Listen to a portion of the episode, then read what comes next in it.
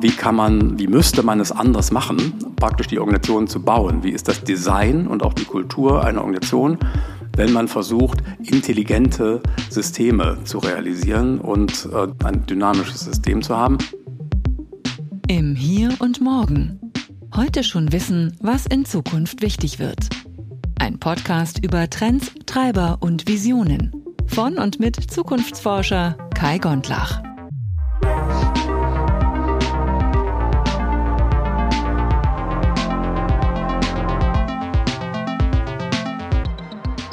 Ja, du hast gerade schon Guido Fiolka gehört. Er ist mein heutiger Gast im Podcast im Hier und Morgen. Ich bin der Kai und ich freue mich, mal wieder über dieses spannende Thema sprechen zu dürfen.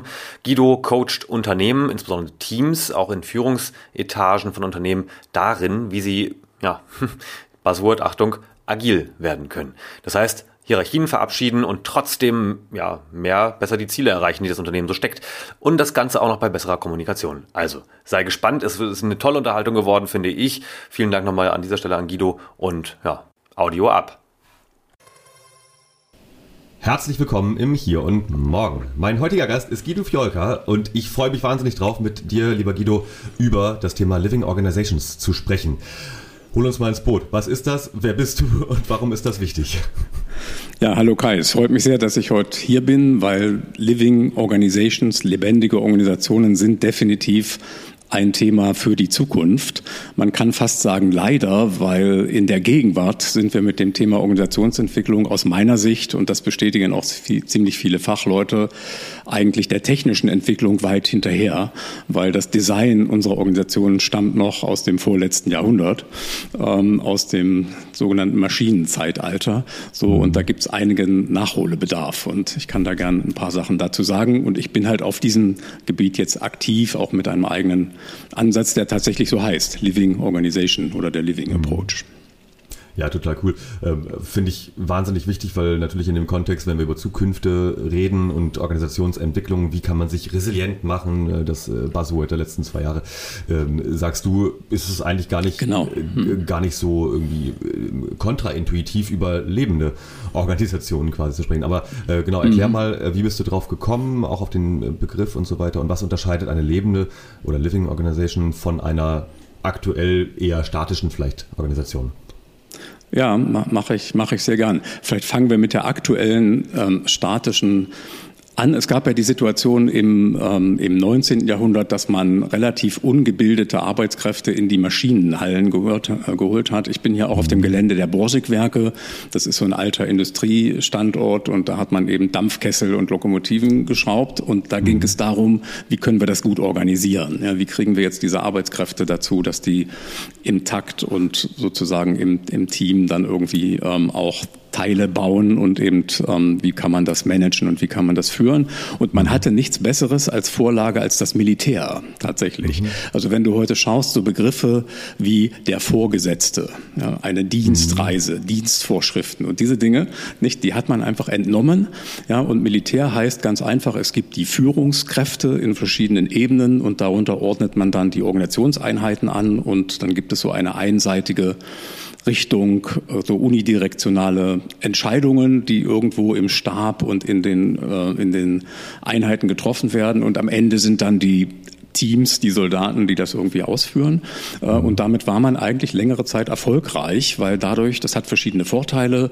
Äh, man weiß genau, wer entscheidet und ähm, es gibt nicht lange Diskussionen, ähm, was gemacht werden soll. Und man kann es auch in Kauf nehmen, dass in den unteren Hierarchieebenen Menschen sind, die jetzt nicht ganz so viel Bildung und Kenntnis von der ganzen ähm, Sache haben, um die es da gerade gerade geht.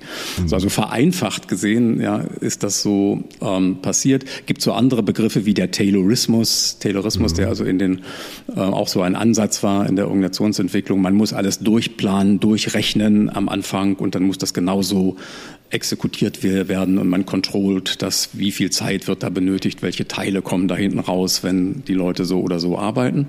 Mhm. Ähm, und diese Organisationsform hat sich, ähm, wurde dann im 20. Jahrhundert natürlich ein Stück weiterentwickelt. Also man hat dann versucht, die Prozesse zu optimieren, auch ein paar andere Elemente da reinzubringen. Es gibt dann die reine Hierarchie und später kam dann die Matrix-Organisation. Das kennt man jetzt auch. Dann wurden noch Projekte definiert. Also ich arbeite nicht nur in einer Abteilung, in meiner Linienabteilung und habe einen Vorgesetzten oder eine Vorgesetzte. Ich bin auch noch in Projekten und da gibt es dann Projektmanager und da bin ich dann Teil meiner Zeit ähm, auch noch tätig. Mhm. Das heißt, man hat das erweitert und auch von der Unternehmenskultur gibt es so, ich weiß nicht, wie viele Ansätze es mittlerweile gibt für Leadership. Ich habe so einen ganzen Schrank voller Bücher, das habe ich mal gesammelt, äh, eine Zeit lang, wo die verschiedensten Leadership-Ansätze, Leadership und Management äh, drin sind. Und man hat natürlich versucht, da auch mit der Zeit zu gehen. Ja, wie muss man Menschen heute ansprechen und führen, damit die auch in so einer Hierarchieorganisation ähm, funktionieren. Das mhm. ist so das Aktuelle, ähm, was wir eigentlich immer noch haben im Übrigen auch wenn es so äh, Initiativen gibt mit New Work und Leadership X.0 irgendwie, bleibt mhm. die Grundstruktur letztendlich diese Matrix oder Hierarchie-Matrix, wie ich sie nenne, immer noch ähm, ähm, erhalten. Und die hat in, in der heutigen Zeit wesentliche Nachteile. Mhm. Es haben sich ja sehr viele Bedingungen verändert. Ähm, zu Zeiten der, ähm, der Dampfmaschine gab es diese Komplexität nicht, nicht diese Dynamik ähm, ähm auf den Märkten und mit den Produkten, nicht diesen engen Kontakt zum Kunden, wo man versucht hat, sehr schnell ähm, Bedarfe umzusetzen zum Beispiel ähm, und auch das äh, verlangen, teilzunehmen an der Governance, das wäre so ein Begriff, also an der, ähm, an der Regelung der, der Transaktionen und der Prozesse in der Organisation. Da ist es in den letzten Jahren wirklich angewachsen, dass da auch die äh, Mitarbeitenden sagen, ich möchte da selber mit, ich habe da Vorstellungen, ich möchte da ähm, sozusagen mitarbeiten mhm. daran. So, das heißt, es hat sich nicht nur das Umfeld verändert. Ich will jetzt gar nicht dieses schon plattgetretene VUCA-Wort benutzen, aber da steckt schon drin, wir haben heute wirklich andere andere Bedingungen hinsichtlich Dynamik, Unsicherheit, Komplexität. Und es geht für die Organisationen darum, sich möglichst schnell anzupassen ja, an diese veränderten Bedingungen, flexibel zu sein, dynamisch ähm, auch zu sein, innovativ zu sein. Und da tut sich die Hierarchie schwer. Ja, mhm. Die hat da ein paar ganz entscheidende Nachteile.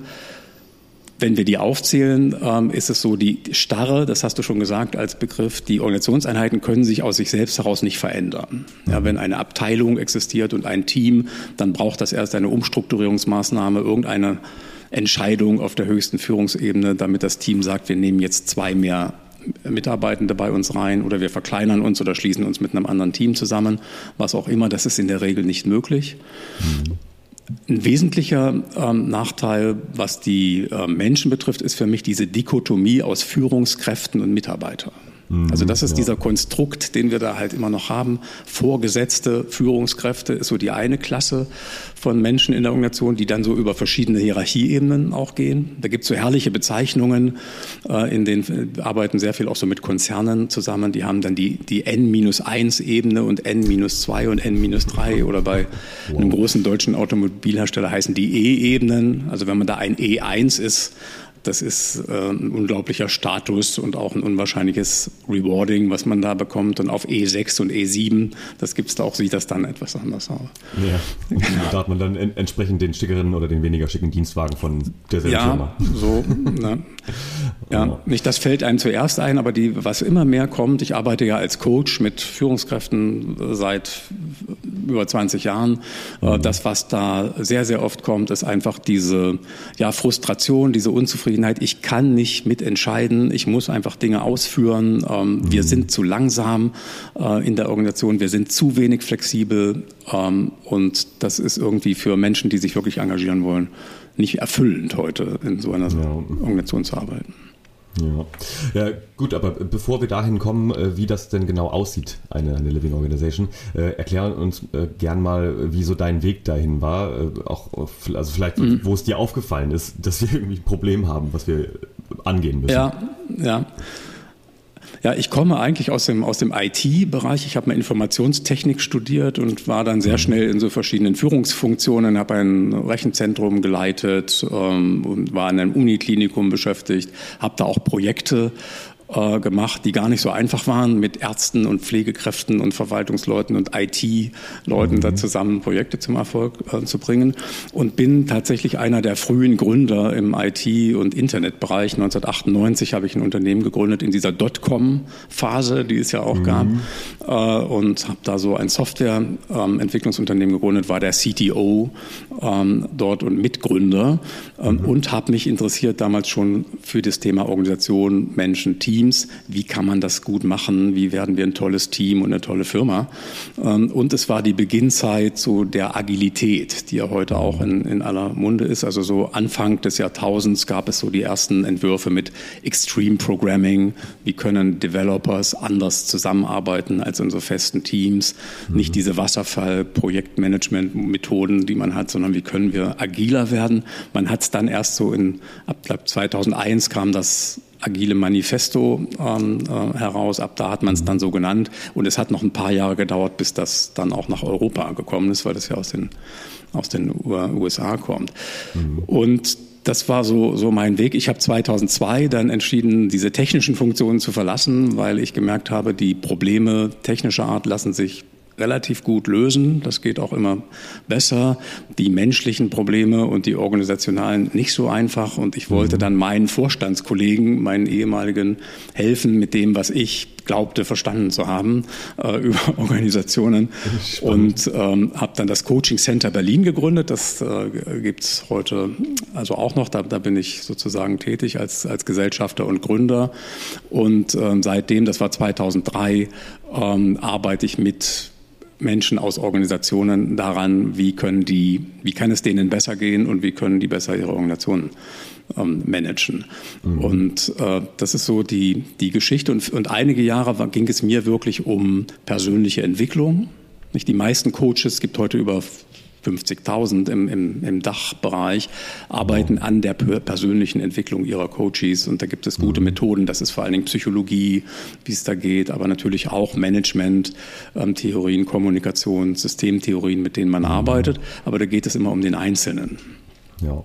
Darin, das habe ich ähm, einige Jahre so gemacht mit dem Schwerpunkt, aber dann bald eingesehen, dass der Einfluss, den ich dann nehme an Veränderung, begrenzt ist, weil wenn mein Coachie, wie wir die Menschen auch nennen, die zu uns kommen, dann in seine Hierarchie wieder kommt, dann kann der viele Dinge, die wir besprochen haben, überhaupt nicht umsetzen, ja, weil das ganze Umfeld, was er hat, gibt das nicht her und die anderen waren ja auch nicht im Coaching, sondern ja. nur so, und daraus hat sich dann bei mir was entwickelt, mehr so auch zu schauen, wie kann man Teams auch coachen, was übrigens im Leistungssport gang und gäbe ist. Also wenn man jetzt nimmt eine, eine Fußballmannschaft, nehmen wir jetzt ähm, Hertha BSC, weil ich hier in Berlin bin, die haben ja auch sozusagen einen Coach, sogar mehrere für die ganze Mannschaft.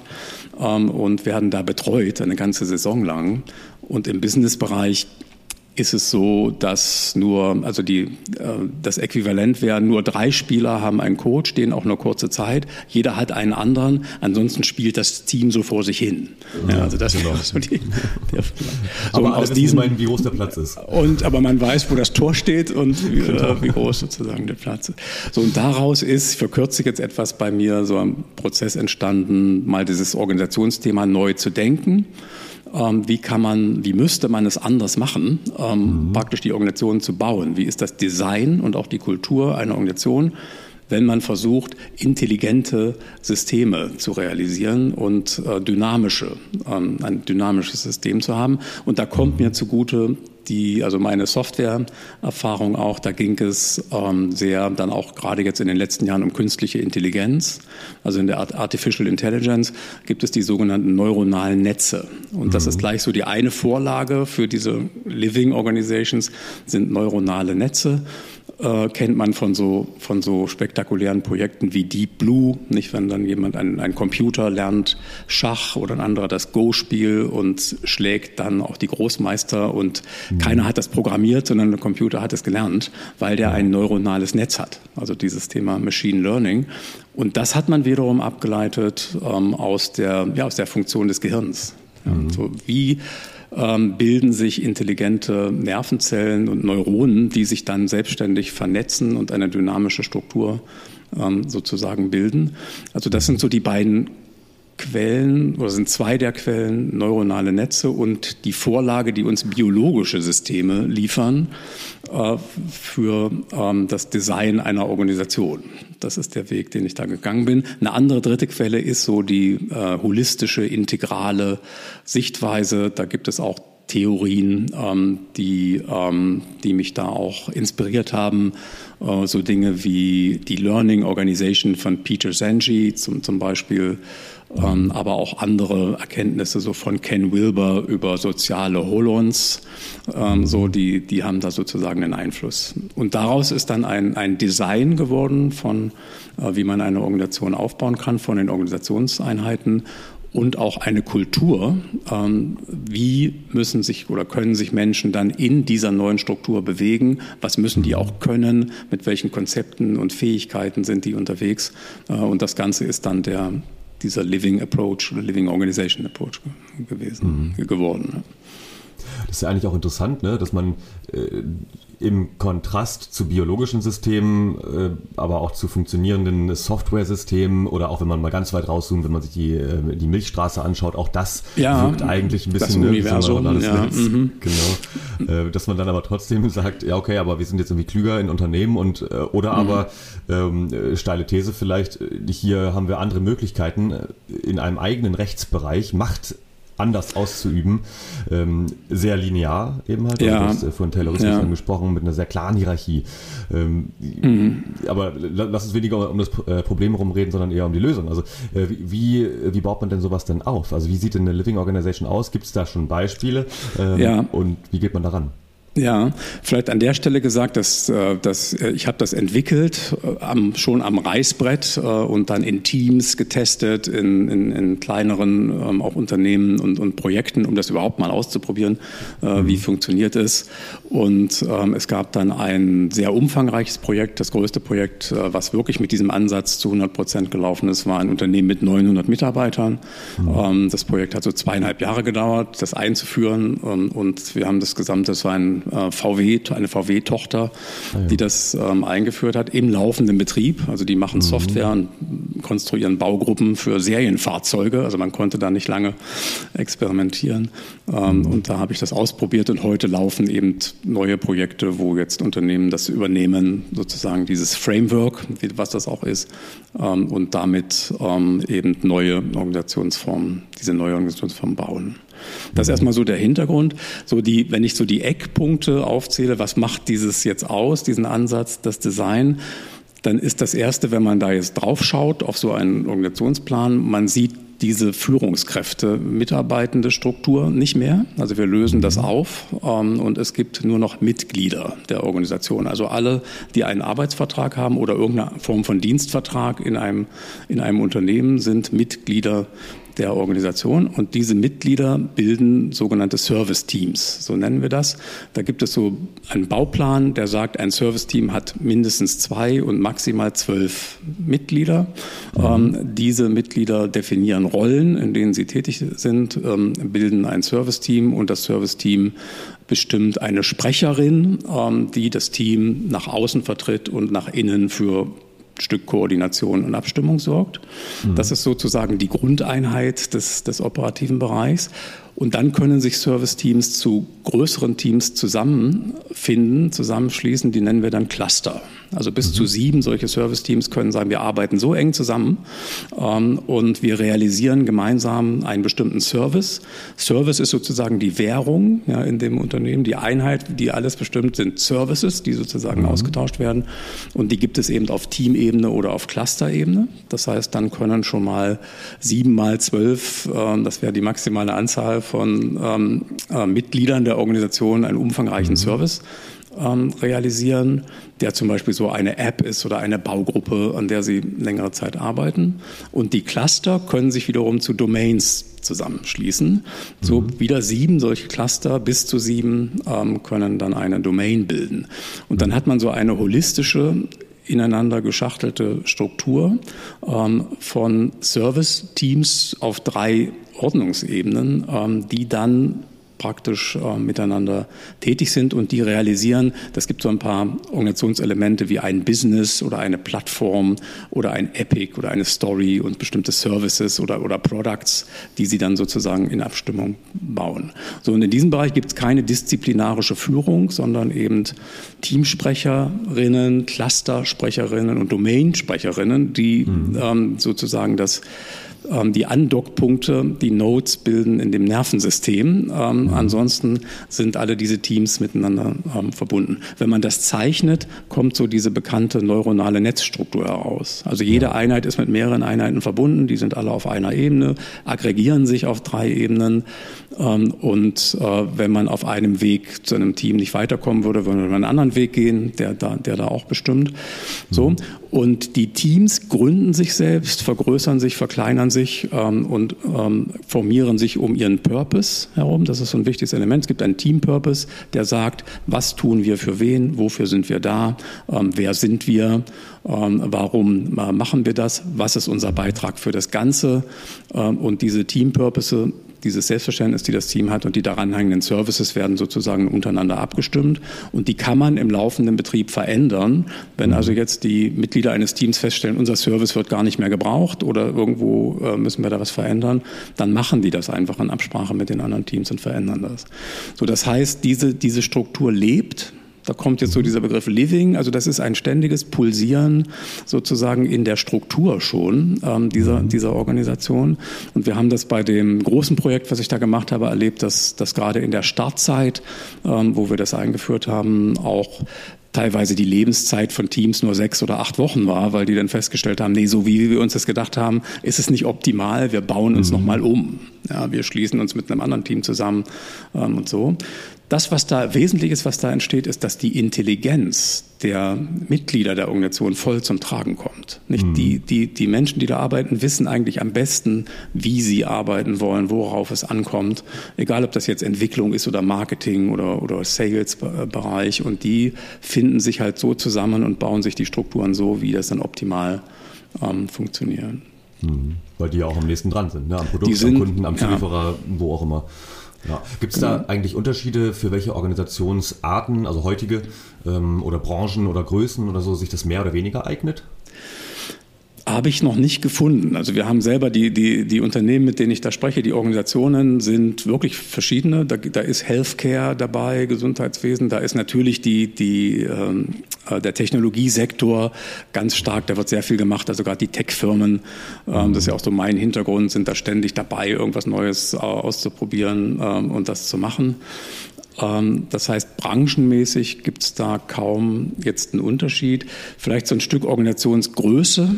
Also für die, ähm, für die, die ideale Größe ist so mittelständische Unternehmen, weil die können gut selber jetzt auch schon Entscheidungen treffen und sich formieren. So ein mhm. ganzer Konzern ähm, wird sich da im Moment schwer tun. Ja. Unter anderem auch das, was du gesagt hast, wir haben ja einfach auch politische Systeme. Also wir haben da die E1, E2, E3. Leute sind nicht begeistert, wenn man denen sagt, und das passiert dann, ihr seid jetzt keine E1, E2, E3 ja. mehr, ihr nennt euch auch nicht mehr Bereichsleiter oder Hauptabteilungsleiter oder was es da alles gibt. Ihr seid jetzt mal Mitglieder äh, mhm. der Organisation und findet euch dann in den Service-Teams wieder ein. Ähm, und wenn es gut geht, dann werdet ihr zum Cluster- oder Domain-Sprecher oder Sprecherin mhm. gewählt und könnt da auch wirksam sein. Aber dafür gibt es keine Garantie mehr. Ja. Die, das muss ich an der Stelle sagen. Ja. Die zweite Organisationsform, die es aber auch noch gibt bei, bei Living, ist die Homebase so okay. die Homebase-Unit. Ähm, da ist es so, ähm, dass man, jetzt kann man sich vorstellen, die Mitarbeiter in, in, sind in Service-Teams und es gibt ständige Veränderungen. Ich bin jetzt in dem mhm. Team und morgen in einem anderen und dann strukturiert sich irgendwas um. Vielleicht werde ich auch nicht in ein Team aufgenommen, wo ich hin möchte, weil das entscheiden die Teammitglieder, ob die sozusagen jemanden aufnehmen wollen. So, das mhm. heißt, ich brauche einen Fixpunkt irgendwie in der Organisation, wo ich auch sein kann ähm, und wo ich auch betreut werde und wo die, die sogenannten Arbeitgeber-Fürsorgepflichten dann auch ausgeübt werden. Das passiert in diesem operationalen Bereich nicht. Das passiert in der Homebase. Das heißt, der Teil dieses Designs sind Homebases. Das sind so 30 empfohlen, so Schulklassengröße ähm, äh, Mitglieder, die da sind, 30 bis 50. Und da gibt es den Homebase-Leader, ähm, mhm. der die Aufgabe hat, sich wirklich um die, seine Mitglieder zu kümmern kümmern, Mitarbeiterentwicklung, Urlaub, Gehalt, ähm, Gesundheit ähm, zu regeln ähm, und da auch die Mitglieder zu unterstützen, in welche Rollen in der Organisation sie sich bewerben können. Und äh, der Homebase Lead sammelt das Feedback ein aus den, mhm. aus den Teams und ist auch Mentor, Mentorin für, für diese Mitarbeiter. Und das ist eine sehr, sehr, sehr gute Sache, die sich sehr bewährt hat. Einmal für die Führungskräfte, die es jetzt schon gibt die sich dann entscheiden können, ich werde vielleicht Homebase-Leaderin, ja, mhm. wenn mir das äh, so als Rolle gefällt. Ich möchte mich vorrangig jetzt um die Mitglieder kümmern äh, und aber auch fachlich um die kümmern, um das gleich zu sagen. Also ich habe auch ein fachliches Verständnis für Entwicklerinnen oder Sales- oder Marketing-Leute, die mhm. sich in mhm. diesen Homebases ein Stück nach berufen. Das ist so die Empfehlung, so einführen. So, die können das dann machen ähm, oder sie gehen im operativen Bereich halt hinein und können sich als Service-Team, Sprecher oder Cluster oder Domainsprecherinnen da ähm, betätigen. Oder einfach auch wieder Fachleute sein, was uns mhm. einige wollen. Wir sagen, ich brauche diese ganze Management-Sache gar nicht. Ähm, da wollte ich nur hin, weil ich da ja einen Status habe und Geld mhm. verdiene. Das brauche ich nicht. Das heißt, wir haben diese Struktur, da ist Living Organization das einzige Modell, was das so fährt. Es gibt ja auch andere Ansätze für Netzwerkorganisationen oder Selbstorganisation, das will ich vielleicht an der Stelle sagen, ist ja so der Oberbegriff. Da ist so die Selbstorganisation, ähm, also diese Organisationsform. Da gibt es zwei, drei andere, die aber nicht dieses Konzept durchgängig haben mit den Service-Teams und mit den Homebases, sondern das in Kreisen zum Beispiel organisieren oder in anderen Formen, aber da gibt es Ähnlichkeiten auf jeden Fall. Ja, ja, genau. Jetzt äh, alle, die ein bisschen im Thema stecken, haben jetzt mindestens einen Namen im, im Hinterkopf. Aber ja. das finde ich spannend. Also was Unterschiede natürlich ausmacht, aber vielleicht auch mal äh, Unterschiede für die Menschen, die es erleben. Und kannst du vielleicht, also du hast ja schon ein, zwei Beispiele so angedeutet, ähm, kannst du ein bisschen beschreiben, wie sich das für die Menschen auch anfühlt? Weil also jetzt bei einem Unternehmen, mhm. ob es jetzt 900 Menschen sind oder, oder 500 oder also ich, ich würde mal von ein paar hundert ausgehen. Mhm. Äh, meine meine Grundthese wäre, dass vor so einem Prozess, ähm, also irgendjemand wahrscheinlich in der alten Hierarchie von relativ weit oben diese Entscheidung treffen müsste, äh, irgendein Gremium, wahrscheinlich die Geschäftsführung oder so. Ähm, und das nächste ist aber ja, äh, bei jedem Veränderungsprozess gibt es auf jeden Fall in der Regel Reflexe dagegen. Ähm, also, ja, ja. aber ich, ich mhm. schaffe es wahrscheinlich nicht, alle Beschäftigten dort davon überzeugen, dass das jetzt total ja. die knorke Idee ist, oder? Ja, Genau. Also vielleicht ich erzähle direkt aus dieser Projekthistorie von dem mehrere hundert ähm, Leute. Ähm, es gibt eine Vorphase natürlich, die es braucht, um so eine Entscheidung zu treffen. Wir gehen jetzt mal diesen Weg. Also wir verlassen unsere alte Organisationsform. Und das ist auch heute in den Projekten so. Wir gehen erstmal hin zu, ähm, zu Unternehmen und es würde auch für gesellschaftliche Organisationen gehen im Übrigen. Es muss nicht jetzt ein Wirtschaftsunternehmen sein, aber bis mhm. jetzt sind das vorrangig Unternehmen, die auf den Weg gehen. So, und wir stellen dann wirklich Fragen. Was sind die Pain Points im Moment? Was sind die Punkte, wo sich etwas entwickeln will? Was sind die Ziele, auch die Business-Ziele, die das Unternehmen verfolgt? welcher Situation befindet es sich und was soll sich ändern? Mhm. So, und wenn dann klar ist, äh, um was es da geht, ähm, können wir das, bringen wir das Living-Modell ins Spiel ähm, und simulieren mal, wie würde dieses Unternehmen aussehen können mit dieser Living-Struktur und löst das dann die Probleme oder hilft das dem Unternehmen, seine Ziele und, äh, zu erreichen und seine Strategien besser umzusetzen, als es das jetzt kann? So, das ist überhaupt so die Vorphase. Die dauert in der Regel schon ein paar Monate. Ähm, und man macht die am besten mit einer Gruppe von Menschen aus dem Unternehmen. Da sollte die Geschäftsführung dabei sein und einige mhm. der jetzigen Führungskräfte natürlich auch. Ähm, und ähm, vielleicht auch ähm, aus, aus allen Hierarchieebenen, die dann gemeinsam entscheiden, das sieht für uns gut aus und wir gehen jetzt diesen Weg. Und Widerstände gibt es da jede Menge. Also man sagt sogar, die, die Haupt, der Hauptwiderstand kommt aus dem Management. Das ist ein bisschen auch so der, der Blocker. Also dass sich das nicht noch streller ausbreitet, solche Formen, ist natürlich so, dass die jetzigen Entscheider in den Organisationen sich damit nicht wohlfühlen, ihre Positionen aufzugeben und auch die ganz dranhängenden Pakete wegzugeben, die es da gibt und so weiter. Mhm. Also es ist sehr schwer, so, so Manager ähm, davon zu überzeugen, dass die jetzt praktisch nicht mehr Manager sind äh, und das Unternehmen ähm, so umbauen. Ähm, wir hatten bei dem, bei dem Start bei, um das mal zu sagen, bei dem VW-Unternehmen, das hieß Carmack GmbH, die sind jetzt fusioniert in eine andere, ähm, eine andere Struktur, die Carriot heißt. Das ist mhm. die gesamte Softwareentwicklung der VW, die sie da zusammengezogen haben. Und aber zum damaligen Zeitpunkt waren nicht weniger als 50, 60 ähm, Leute an diesem Vorphasenprozess beteiligt, inklusive der, der Geschäftsführung. Von denen waren dann vielleicht so 30, 35 wirklich dafür. Mhm. Ähm, ähm, ein paar waren so unentschieden, aber es gab etliche, die auch dagegen waren. Da. Mhm. Und als man dann im gesamten Unternehmen das sozusagen ähm, ähm, vorgestellt hat, dass wir das machen, waren so, also wir haben nicht jeden einzelnen Mitarbeiter gefragt, aber es gab so Mitarbeiterumfragen ähm, mhm. damals und so. Und es gab da bestimmt ähm, 50 Prozent ähm, von Leuten, die aktiv oder passiv nicht überzeugt waren. Also dagegen waren sie so etwas zu machen. Also auch bei den, bei den äh, Mitarbeiterinnen, weil die gesagt, ich verstehe das gar nicht, was ihr da genau machen wollt und ich habe jetzt mein Projekt und meine Kollegen und irgendwie geht das doch. Ja, und mhm. warum müssen wir das jetzt machen? So, und das hat sich interessanterweise dann im Laufe des Projekts ähm, verändert. Du hast ja vorhin noch gefragt, wie fühlt sich das an, wenn man mhm. da als Mitarbeiterin drin ist. Das, das gibt am Anfang ist es neu, äh, es ist ungewohnt. Ähm, ich bin viel mehr involviert in Prozesse, wo ich sonst gar nicht involviert war. Ähm, mhm. So, und das ist sozusagen auch ein, eine ja, ein, eine Stufe, die ich da erklimmen muss, um mich da wieder sozusagen einzurichten. Und dann war es, wir haben ein Jahr später nach Einführung wieder eine sehr, sehr große Mitarbeiterumfragung da gemacht. Und da war ich selber erstaunt über die, über die Ergebnisse, dass da 90 Prozent, über 90 Prozent ähm, der Mitglieder der Organisation gesagt haben, das ist jetzt besser, diese Trennung von disziplinarischer Führung und, und die, ähm, das Arbeiten in den Service-Teams ist für mich wesentlich besser. Und ich fühle mich sehr aufgehoben in meiner Homebase-Unit, die die Kompetenzcenter auch genannt haben. Das ist so ein alternativer mhm. Begriff. Also wir hatten wirklich sehr, sehr, sehr positives Feedback. Das war auch in der Corona-Zeit, wo, wo, wir das durchgeführt haben. Und trotzdem mhm. waren es von den, von den Kennzahlen her, ähm, hat auch die Geschäftsführung bestätigt, wir waren besser als vorher.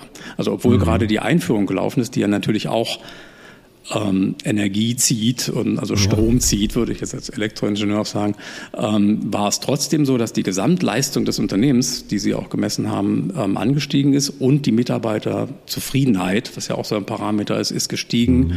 und vor allen Dingen auch die Bindung der Mitarbeiter an das Unternehmen. Ja, das ist heute nicht einfach für, gerade für so Softwareunternehmen, Leute zu halten, weil es gibt sehr viele Angebote, alle wollen, wollen Leute mhm. einsteigen, aber diese Form von Organisation zieht viele auch an, dass die sagen, mhm. das ist, da fühle ich mich wohl, da kann ich mich betätigen, es gibt Möglichkeiten, ähm, Karriere zu machen auf verschiedene Art. Ich muss nicht irgendwie Managerin werden, das will ich gar nicht. Mhm. Sehr viele gerade von der Generation Z, ganz viele Menschen wollen keine klassischen Managementfunktionen mehr haben. Ja. Die sagen, warum muss ich der Kümmerer sein um diese ganzen Sachen und für alles bin ich verantwortlich. Mhm. Ähm, und dann kriege ich zwar ein bisschen mehr Geld als die anderen, aber das kostet mich erheblich Zeit und Energie. Ähm, und ähm, ich will das gar nicht leisten. Ich interessiere mich auch mehr für die fachlichen Sachen und für Projekte. Ja, genau. Ja und ähm, das, das verändert sich dann. Absolut.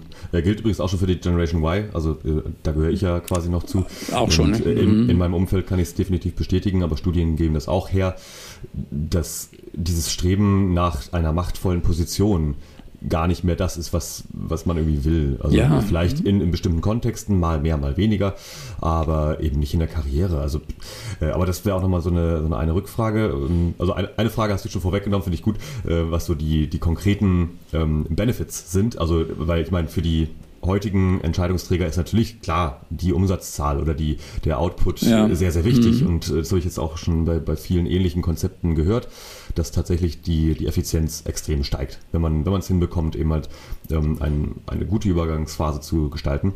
Äh, aber ich muss ja auch ab und zu mal die Aber-Frage stellen. Aber was Absolut. ist denn mit Menschen?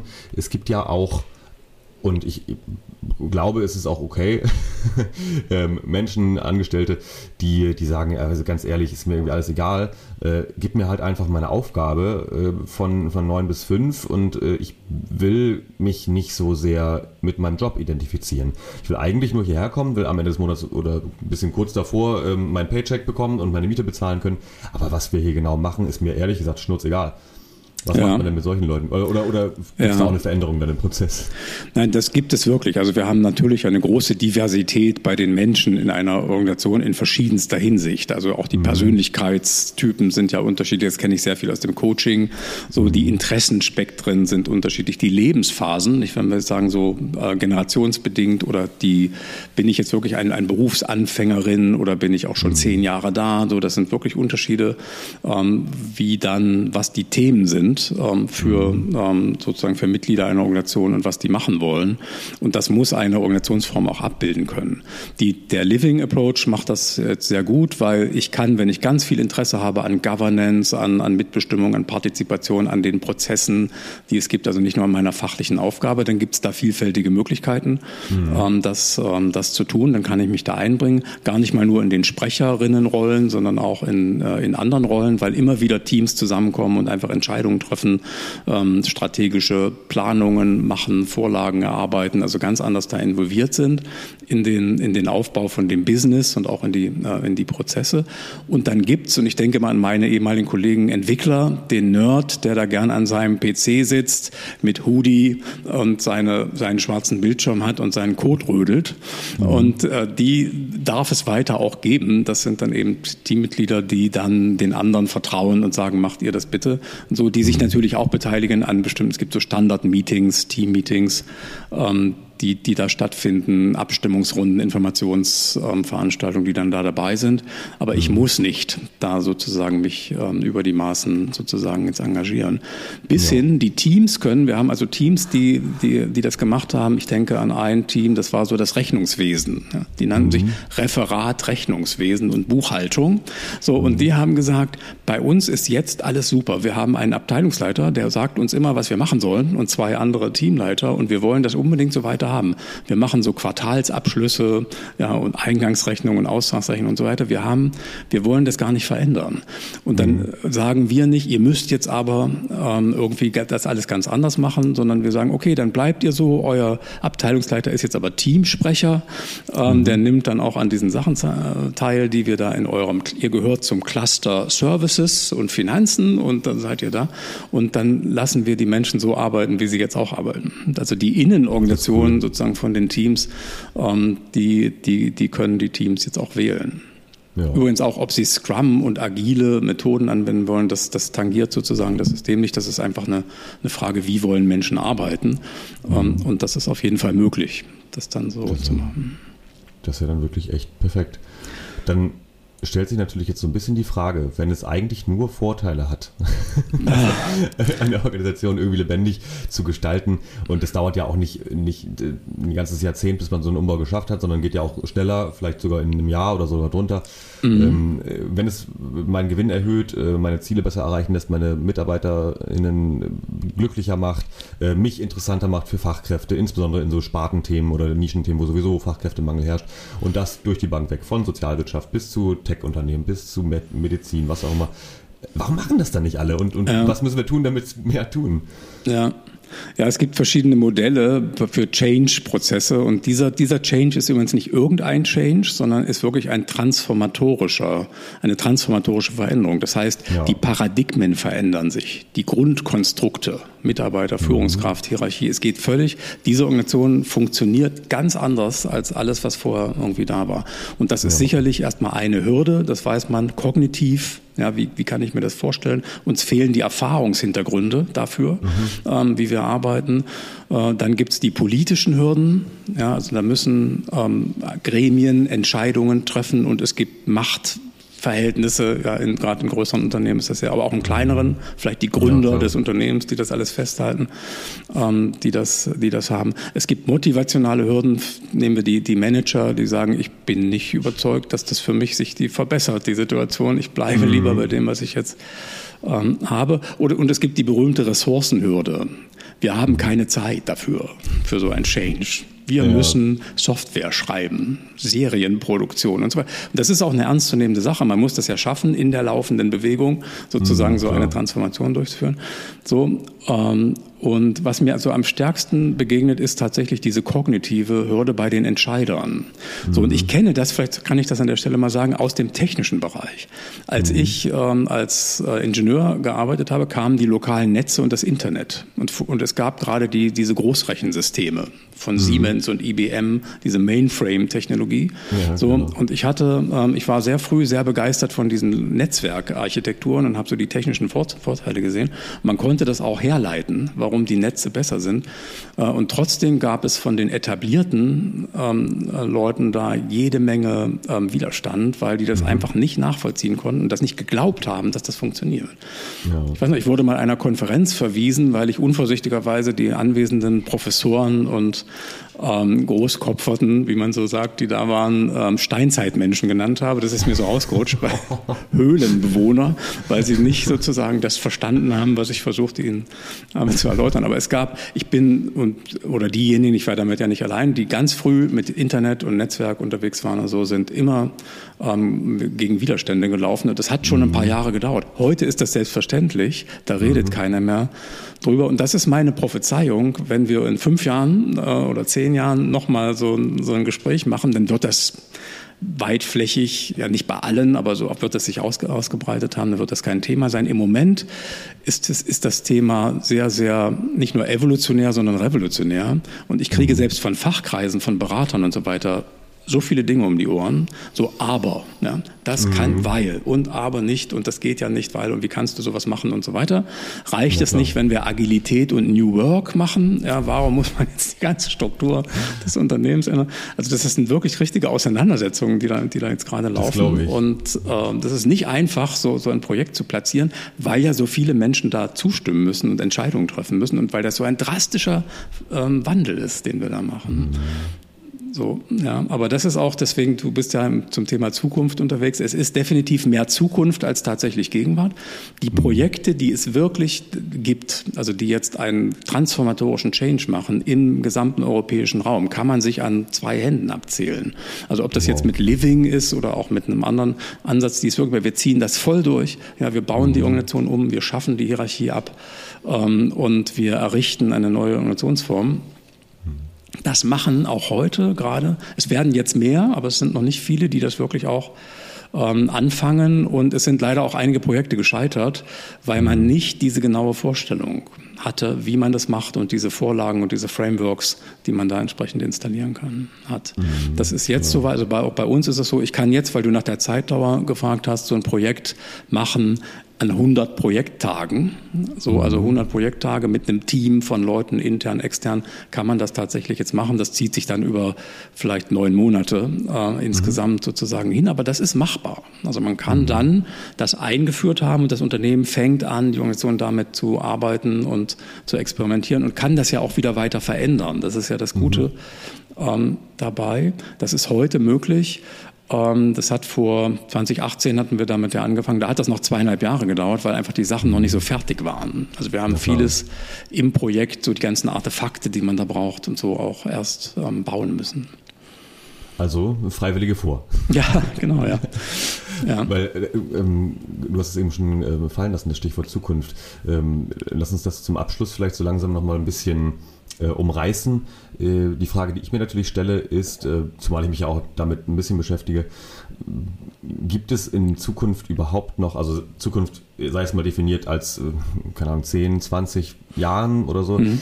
gibt es da zumindest mal in der freien Wirtschaft überhaupt noch Organisationen, die nicht mehr oder weniger äh, wirklich agil ähm, aufgestellt mhm. sind. Und ich meine jetzt nicht, wir nennen es jetzt Agilität und machen einmal die Woche ein Scrum-Meeting, ähm, sondern wirklich, also wirklich, wie du sagst, einen transformativen mhm. Charakter. Äh, gibt es das überhaupt noch? Ähm, oder, ja. oder muss man sich, um auch überhaupt in, in 20 Jahren noch zu leben als Unternehmen, äh, schon so aufgestellt haben? Und ganz wichtig, letzte Frage äh, an, an der Fragestellung, äh, Startups. Ähm, man schreibt ja vielen Startups so einen ganz tollen agilen Charakter zu.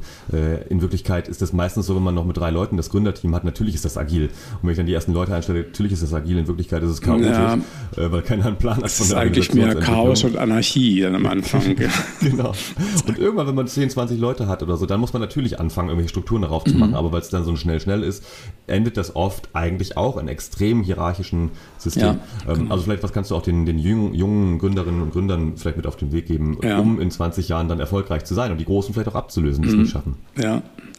Also die Zukunft ist natürlich schwer, aber das weißt du noch besser genau vorauszusagen, wenn man die Entwicklungen, die jetzt aber stattfinden, beobachtet, auch welchen Zuwachs an Aufmerksamkeit das gegeben hat, auch Projekte, die jetzt entstehen, wie sehr ist das in Fachkreisen an den Hochschulen äh, unterwegs. Das Buch über den Living Approach kommt beim Springer Verlag jetzt demnächst raus, Ende, Ende mhm. diesen Jahres und das wird ja sehr viel dann auf den Hochschulen, an den Lehrstühlen wird das diskutiert. Also da ist sehr, sehr viel passiert in den letzten drei Jahren und die Geschwindigkeit ist da auch eher exponentiell, ja, wie, wie, sich das mhm. aus. Wenn sich das fortsetzt, ähm, würde ich sagen, in 20 Jahren äh, wird es noch Restunternehmen sicherlich geben in bestimmten Sektoren, die vielleicht noch Hierarchieformen verwenden, aber auch in denen, wenn es größer sind, wird man dann andere Formen auch schon parallel sehen. Es gibt auch diesen Begriff der Ambidextrie, den John Cotter mhm. da geprägt hat. Das kann so sein, denke ich, aber dann werden die überwiegende Anzahl der Unternehmen wird agil, nehmen wir das Wort, ähm, arbeiten mit ähm, sicher auch mit dem Living Approach, aber meinetwegen auch mit anderen. Approaches, weil einfach die ähm, man sonst nicht standhält. Also so, mhm. so Flexibilität, Resilienz. Jetzt haben wir gerade wieder eine sehr krisenhafte ähm, Entwicklung und wie widerstandsfähig sind jetzt Unternehmen, wie anpassungsfähig. Ähm, viele werden das nicht überleben äh, in der mhm. ähm, mit ihren Strukturen, die wir jetzt haben. Also da bin ich davon überzeugt, dass, dass also diese Dinge, an denen wir jetzt hier auch arbeiten, dann die Zukunft sind und dass die sich etabliert haben werden, bin ich also sehr, sehr überzeugt, dass das so sein wird. Und bei den Startups, das sind tatsächlich die Gespräche, die ich jetzt habe, sind Startups, die so aus der mhm. ersten Startphase, aus der Seed-Phase und der ersten, zweiten Finanzierungsrunde, die da durch sind und die dann feststellen, wow, wir sind jetzt 50, 60 Leute und mhm. dieses familiäre Miteinander und etwas chaotische, so dass das tut uns gerade nicht mehr gut. Wir müssen uns neu mhm. organisieren und die sehen sich dann um, wie sollen wir es denn nun machen? So und ähm, entweder da gibt es zwei Entwicklungen, kriegen die dann von den Investoren vorgegeben, diese, diese Corporate-Struktur, also der C-Level, oh, okay. ja, und dann die VPs und die Head-Offs und die Teams, und bauen die sich da irgendwie das, das so auf vielleicht. Aber andere, die eben sagen, nee, wir wollen das anders machen. Ja, wir wir ähm, schauen uns mal um, was gibt's da an Vorlagen, mhm. ja, so an, an Frameworks ähm, und die dann auch mit, äh, mit uns hier sprechen, mit mir, ähm, können wir das nicht adoptieren. Ja, und mhm. diese ähm, neue Organisationsformen einführen, denen das auch mehr liegt weil die schon mal partizipativer arbeiten und auch die und die Hierarchie auch nicht wollen, äh, mhm. weil sie sagen, deswegen haben wir gegründet. Ja, wir sind jetzt ja. Startup nicht geworden, um dann so ein Corporate äh, zu, zu äh, werden, genau. was ja vielen Startups der früheren Jahre auch jetzt passiert ist. Mhm. Ähm, so und da ist sicherlich da da ist auch eine ähm, da habe ich Hoffnung, dass gerade in diesem Sektor ähm, sehr viel Innovation auf der Organisationsebene stattfinden wird. Mhm. Cool. Finde ich gut. Ähm, dann vielleicht zum Abschluss, äh, was, was müsste denn jeder Einzelne, jeder Einzelne, die jetzt hier zuhören, vielleicht äh, deiner Meinung nach tun? Also wir, hier hören wahrscheinlich auch ein paar Multiplikatoren zu, die vielleicht im Investmentbereich tätig sind, eher so VC-orientiert, äh, aber vielleicht ein paar Organisationsentwicklungen oder auch na, einfach auch Angestellte, äh, Angestellte, Beschäftigte, die irgendwie ja. vielleicht denken, ach Mensch, das klingt irgendwie ganz gut, das könnte vielleicht auch was für meine Firma sein. Was können die denn jetzt genau konkret machen, damit äh, wir, wir hier so einen kleinen Baustein mit rauskriegen in die Welt? Ja, also es gibt für, für unseren Ansatz natürlich eine Webseite, die es gibt, das ist www.living-organization.com. Also da sind auf jeden Fall alle Fakten ansehbar, die, die jetzt mit diesem Ansatz zu tun haben, auch Verweise auf ähm, Quellen und auf äh, Projekte und so weiter. Also wenn man da konkret mhm. etwas sehen will, ähm, kann man das machen. Man könnte sich den Ansatz vertiefter, das ist für, für die Fachleute vielleicht mehr als für die Mitarbeitenden, dann praktisch in dem, in dem Buch und in anderen Veröffentlichungen angucken. Ansonsten empfehle ich sehr auch die sozialen Netze. Wenn man jetzt zum Beispiel, wir sind sehr aktiv auf LinkedIn zum Beispiel, da gibt's unter Hashtag Selbstorganisation und Living Organization und New Work immer Dinge, Berichte aus diesen Projekten, die da vor allen Dingen laufen. Das, das findet man da sehr, sehr gut äh, und mhm. kann auch direkt in den Austausch gehen ähm, äh, mit anderen. Wir machen bei uns im Institut, ich mache so ähm, auch ähm, LinkedIn-Webinare, äh, Ask Me Anything Sessions, wo äh, vor allen Dingen, weil da auch Praktiker zusammenkommen aus den Unternehmen, die sich dann mhm. austauschen. Ähm, es gibt einige Gruppen auf, ähm, auf LinkedIn, wo sich Menschen auch aus Unternehmen treffen und diskutieren und äh, in welche Richtung geht das Ganze. Das, das, würde, ich, äh, das würde ich empfehlen, ähm, dass man sich da einfach einbringt und mal schaut, was, was es da zu lesen gibt und zu hören. Cool. Ja, ja, genau. Super. Verlinken wir alles auf jeden Fall hier in den Show Notes. Also wird anklickbar, verfügbar sein. Äh, bis dahin, bis hierhin, sage ich erstmal ganz, ganz lieben Dank, lieber Guido, dass du hier warst im Hier und Morgen. Äh, ich habe wieder sehr viel gelernt, das finde ich gut. und äh, ein, ein weiteres Mosaikstückchen für mein Zukunftsbild ähm, erhalten. Ich hoffe, das geht den anderen auch so. Ähm, und dann wünsche ich dir jetzt auf jeden Fall für die ganz naheliegende, aber auch die mittelfristige mit eurem Buch Zukunft alles, alles Gute und bleibt bleib der Zukunft treu. Ja, vielen Dank, Kai. Hat mir sehr viel Spaß gemacht, darüber zu sprechen. Auch gute Fragen, die du gestellt hast. Und ja, ich freue mich, wenn von den Hörern einige den Weg finden, dann auch mit denen weiterzusprechen oder Dinge zu tun. Vielen Dank. So, das war Guido Fiolka, der Gründer vom Coaching Center Berlin, außerdem Urheber der Living Organization. Wir haben hier in den Shownotes alles verlinkt, was wir besprochen haben, zumindest die essentiellen Dinge. Und ich hoffe, du hast jetzt einen besseren oder neuen Einblick bekommen in das ganze Thema New Work, Agilität, neue Unternehmensstrukturen und warum das überhaupt wichtig ist und warum so viel Veränderung gerade stattfindet. Das ist tatsächlich historisch ziemlich neu und ich hoffe, da ja, haben wir ein bisschen was aufdecken können und vor allem der Guido. Also schau gerne mal vorbei in den Shownotes. Nächste Woche, bitte nicht verschlafen, tatsächlich schon nächste Woche, der Takt ist ja fast wieder ungewohnt hier, hier und morgen. Nächste Woche wird es eine neue Episode geben von mir allein. Denn mir ist aufgefallen, wow, äh, es gibt diesen Podcast schon seit zwei Jahren. Und dazu sollte man doch unbedingt mal irgendwie einen Rückblick machen, habe ich mir überlegt. Und ich werde mal einfach so ein bisschen reflektieren. Was ist da passiert? Wie sind die Themen so zu mir gepurzelt, die Leute, mit denen ich gesprochen habe? Was hat sich bei mir auch in der Zwischenzeit getan? Und ja, mal gucken, was bei rauskommt. Wird natürlich ein Sozialexperiment sozusagen. Also schalt gern wieder ein im Hier und Morgen. Ich freue mich drauf, wenn du auch da wieder dabei bist. Und bis dahin bleib bitte gesund, munter und froh. Ja, reicht. Ciao. Das war im Hier und Morgen von und mit Kai Gondlach. Du willst mehr über die Zukunft wissen? Dann folge unserem Podcast und besuche uns auf Instagram, Facebook, Twitter oder LinkedIn. Bis bald im Hier und Morgen.